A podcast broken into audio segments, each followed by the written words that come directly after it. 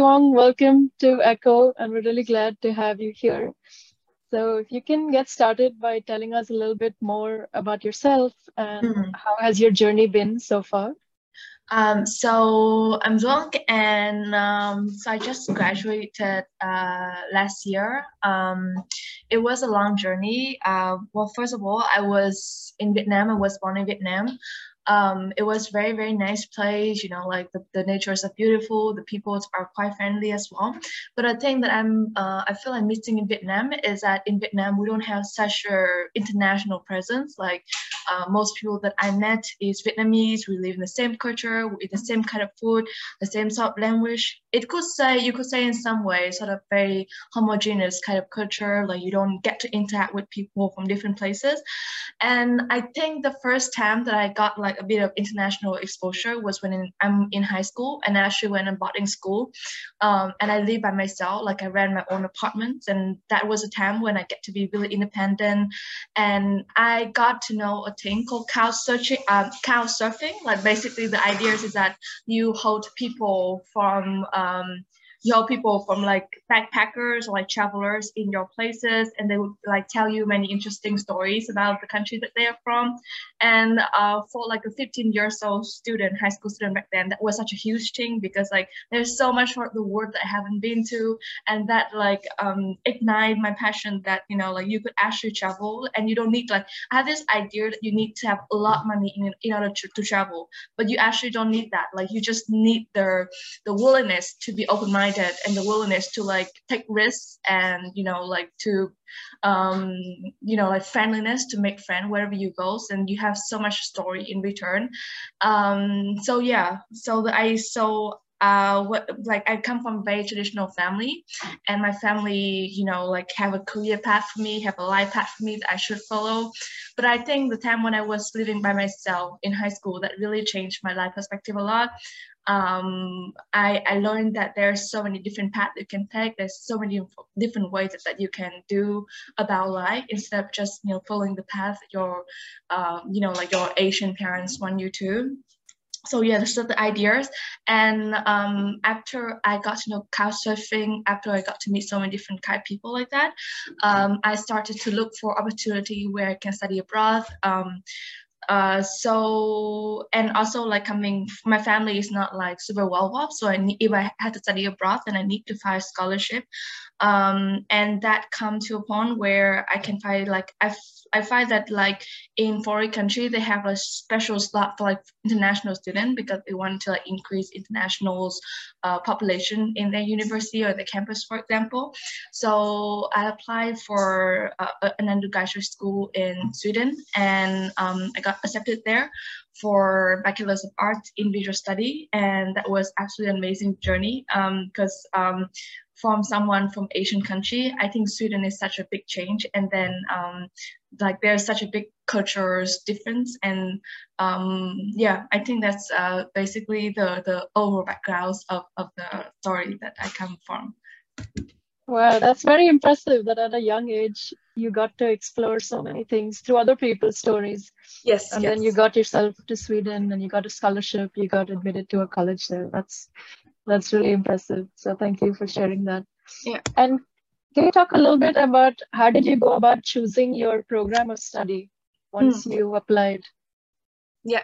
So, uh, like I said, when I was in high school, I experimented with a lot of things um, because um, my parent was not there. You know, I can't like I, I can even go, you know, go to try different things and then get home really late without having any parental guidance or support or whatever. Um, so I just kind of like do whatever I want in high school, which can be um, a good thing because I have many freedoms about time, where I want to go, but also like, um, yeah, not many um, guidance from parents, I suppose. So that is on the downside. But anyhow, the point is that I could try many different things. And during that time, um, I did try to do like a lot of arts activities. I I joined in um, like a band, like a music band, but I also joined in like a program where I think that has a really big impact for me. That um, that uh, like try to support like traditional art in Vietnam because like there are so many like different kind of traditional art in Vietnam that have influence from China or even from India actually. So that we have like a really rich tradition of traditional art. But then like I think the young people nowadays they don't know that you know that many art before and this form of art is like on the verge of like dying because not many people know that. So um, that's the reason why i got a bit involved with art and and um, I got to like hear so many different stories from like the old generations of artists. Um, I got, I also got to build my networks of artists and artisans as well. I got to like connect the conversation between the young peoples and the traditional old generation artists. Um, so I think that was absolutely a really amazing journey um, when I really tried to go out there, look for opportunity, look for like ways of connecting and look for ways of um, net- networking as well. Um, so that is the first project that I got involved in. And then um, I also uh, do another project that um, also like it's using arts. It's called, I think, um, art facilitation. So the idea is that you can use art to like you know facilitate people in their healing journey um, towards you know different kind of like mental challenges or mental disability. For example one of the project i was working is like using art to like um, help people with like dementia or like adhd how to focus yourself in such certain tasks. So i realized that there's like really huge importance in like art to like maintain your well-being but also like to heal your past traumas and, and stuff like that. So um, I think I joined like a couple of program like that, um, and that was really really helpful towards my journey in deciding you know which major that I choose from. And I think last but not least, I also joined in this like filmmaking workshop um, that lasted for several months, and it was actually a documentary filmmaking, and that really engaged my interest in documentary because um, there's like uh, because you know that like film you know sometimes it tend to like um you know make everything in like a rose colored glass you know like all this romantic story or like all this um uh all this you know like I mean, it's really good in one way because you can look at life from romance or like hopefuls or like cheerful point of view. But actually, I think for the document uh, documentary filmmaking, there is also you can also look at life from like a darker perspective. Like you need to be able to expose yourself to like a dark truth of society in order to like be fully aware of what's happening in your society, for example. So I think that um, uh, doing documentary filmmaking, especially when I was working with like ethnic minorities and refugees, for example, um, give me a lot like new perspective, new perspective on different pers- uh, different aspect of life. I think so. I think for me, art is like like there's many different story of how people get to art or like you know filmmaking in general. Uh, but for me, it's like uh, you use art to like you know have people who's like less advantaged than you are and like you try to like um, tell the story narrate the story to for people to understand you know people uh, to understand folks from like a less disadvantaged background. So i think that's uh, where i'm coming from if that makes sense. Yeah absolutely. I think that's so inspiring. I love how you tried out so many different things and that each different workshop or class that you tried out led you towards picking art yeah and you've kind of explored all the different kinds of art um, that you can think of yeah. yeah. that's that's amazing props to you for doing that mm. so can you share a little bit about how did you go about choosing sweden to be the country where you study and as well as the university that you studied did you look at other options or did you compare with other countries um, yes, I think I also did compare with other countries. So I got like uh, options from Italy as well and Sweden. Um, but I think that the reason that I chose Sweden, like um, compared to Italy, is obviously uh, there seem to be more opportunity related to like um, art and like lifestyles and like wellness, the kind of areas I will be interested in in Sweden than in Italy. But also, you know, economy speaking, uh, Sweden has more opportunity, um, and and also the economies in Sweden is more is more or less better than Italy. Um, so that is one the reason that I was choosing Sweden over Italy. But the second reason is that um, I find that uh, people in Sweden they're living in a very conscious lifestyle. Um, you know, like when it comes to environmental why, because you know, like everyone would have heard about Greta Thunberg. She's like a really prominent international figure that most people would know about. Like most people would care about environment and like climate change and the planets uh, would know about. So that is um, so we have Greta Thunberg, but actually like people in Sweden in general, they are very environmental, you know, conscious. Um, and I think that like most people, um, most people that I well, it, it might be a bit of such exaggeration, but a lot of people that I know in Sweden is either vegetarians or vegans, and I'm not even lying. That um like I actually have really close friend of mine. He's not vegetarians, but like all of his family member is vegetarians, including his grandparents and etc. So you can see that even from like a really uh, you know older time, like say uh, before mid 1950 or something like that, like a lot like the older generations in Sweden is already like vegetarian vegetarian, even though like vegetarian or vegan is not a thing back then. I think uh, in in the older time well not as much popular as it is nowadays. Um so and even like if you go to mcdonald's in sweden there is like some a lot vegetarian options and some vegan option as well which is not you know you know like which is not too popular like in mcdonald's in other part of the world. So it's certainly a thing that um like I think the environment is like a really top priorities for Swedish people, and especially if you go to the Swedish countryside, like the nature is so amazing, and uh, people are really trying so hard to like preserve all the natures and like um, and like all the wildness in Sweden. Um, so I can certainly certainly say I think that uh, nature conservation is like really you know like a top focus in Sweden. And actually, if you go to Sweden,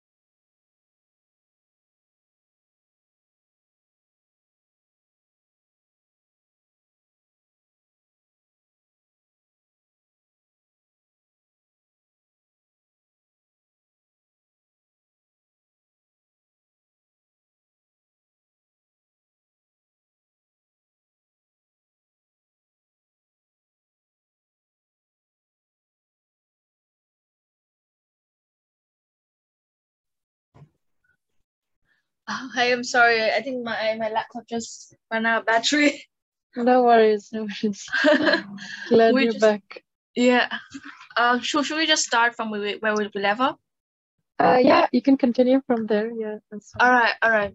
So I was saying that um, it, actually, if you were start was to study in Sweden, I think nature conservation is like also like uh, for forestry as well is like a really um, popular, you know, uh, thing for people to study in Sweden um so i would say uh, also like sweden is one like the most progressive countries in the world like there's so many different people from like different ethnicity you have people from the middle east a lot of people from middle east or like african uh, african countries uh, to go there for like um uh, to seek asylum in, in Sweden as well. So it's certainly like a very progressive country. Like you kind of like learn like how to co-live with each others and like um yeah and and like to live in a very peaceful way with others. And sweden is also one of the worst most progressive country for lgbtq peoples. Um uh yeah so like whatever however you identify yourself like you can like probably thrive a lot in sweden as well. That's amazing. I feel like i need to move to sweden after you mentioned so much about it. I'm yeah. sold on the idea of Sweden after hearing about it. Yeah. From you. Yeah, and also like awesome. I, I think one, one last thing that I would add is like the, the lifestyle people in Sweden as well because you know like because living in Hong Kong I feel like people are always like hustling bustling around there's always so much stress and then um, on a generalization basis I think that people like uh, put a lot focus on work. They identify themselves with what they are doing, and some of them, I think that they don't have really good work-life balance. Um, they would like spend most of the time at work, even though there's not actually just that much work to do, but they still like stay behind like overtime to do, you know, like just because I guess I don't know like if they don't have much better thing to do or like they just um most of the identity is based on what they do. But actually people in Sweden it's like quite the contrast because um work is just like something to support yourself outside your your work life. So you would have like a you know like chilling with friends on a weekend and like or like even on on a weekdays as well. You would be like I think uh um, they have a term for that in in English for Swedish people way of life, you know, like drinking coffee, eating like a bagels, eating, you know, um, eating some some bakeries and chilling with friends in some Swedish countryside or like just chilling in the park. Like they have really peaceful lifestyles, and then um, I think that so much of their focus is outside work instead of like you know solving their themselves work instead. Um, and actually, one interesting thing is that most of these people have a house in the countryside. So they have a house in Stockholm, like a really big city, or Gothenburg, uh, for example, but also have a, a, house in the countryside where you're surrounded yourself with natures, and then you would go to the house in the countryside uh, in the weekend, for example, to like chill with your friends or your family, and then you would be like kayaking because like usually there's like a small river nearby, right? And you then you would bring your kayak to the rivers and just like strolling along the rivers, taking a walk in the forest while hearing like some bird like um, you know screaming or, or shouting or something like that, and then you would see so many mushrooms mushroom and you're like you know like a total immersion in nature basically. Um, but yeah for like a better words i think that is something that people should experience themselves like you know total immersion in nature in some serious countryside house.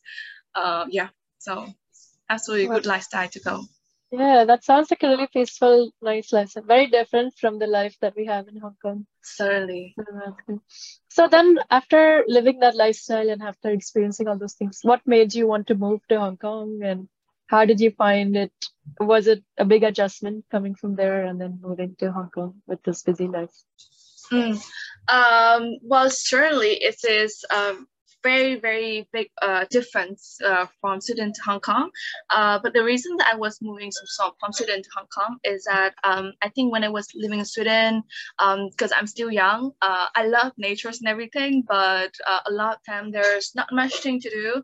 And also, you know, apparently the cost of, of living is very expensive in Sweden, um, as we all have know, one of the most expensive places in the world. Um, you know, like I think nature is very nice. Like I would love to be surrounded by nature but i think that is a good lifestyle to have when you're like you know a bit older like you're 60 or like you're 50 and you want a very peaceful lifestyle. But i think that definitely by that time i would like to be moving to like sweden for example. But i think that in hong kong one of the really advantage of hong kong is there's always something to do and there's always some new people to meet. Um, and then you always like kind of keep yourself on the move like uh, you always surrounded yourself with like new circumstances new people. You have to like adjust yourself to be open-minded as well like to um to see you know like um to make friends in Hong Kong, I think, because uh, whereas in Sweden, I think it's more like you hang out with the same group of people um, mostly. Uh, so I think that, um, oh yeah, and also like people are come and live in Hong Kong very, very often as well. So of course you have to be open-minded, you have to be chatty and a little bit like extroverted to like make new friends um, because, you know, you make friends like, uh, you know, now, but then your friends will be moving in like the next six months or like, you know, like even less than that actually. So yeah, you always meet new people. I guess it's like there's a perks, but there's also like some disadvantages in that. I think like you you kind of train yourself to you know be more interesting and and stuff like that. Um, uh, and you have you know to be get used to like yeah people living all the time. I think. Yeah, that's very true. That's very true. You do meet a lot of new people here. Yeah. So can you share a little bit about your work in Hong Kong and what is it that you do here? Yeah. Um, so my work here in Hong Kong is I'm working for a nonprofit at the moment. It's called um, uh, center for ethnic uh, harmonies, and it's part of like uh, Hong Kong Christian Service. So Hong Kong Christian Service, we have different like service that cater to like different, you know, people from disadvantaged group. And for my uh, centers specifically, we are working toward ethnic minorities and their refugees.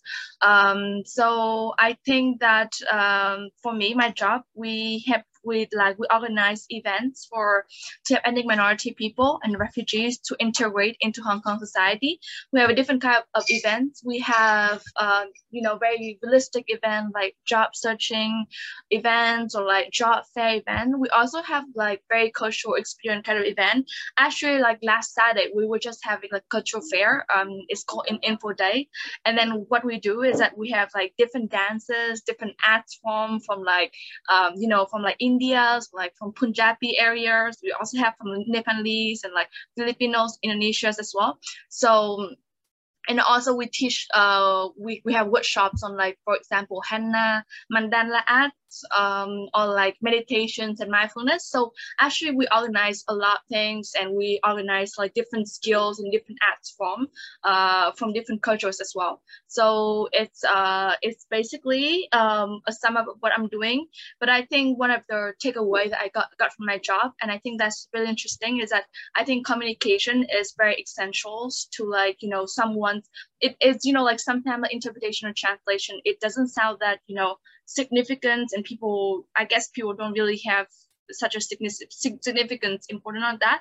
But then for someone you know like a refugee so for ethnic minority who just like come to hong kong very recently i think that communication communications and helping them to integrate into hong kong society i think is very crucial from my perspective.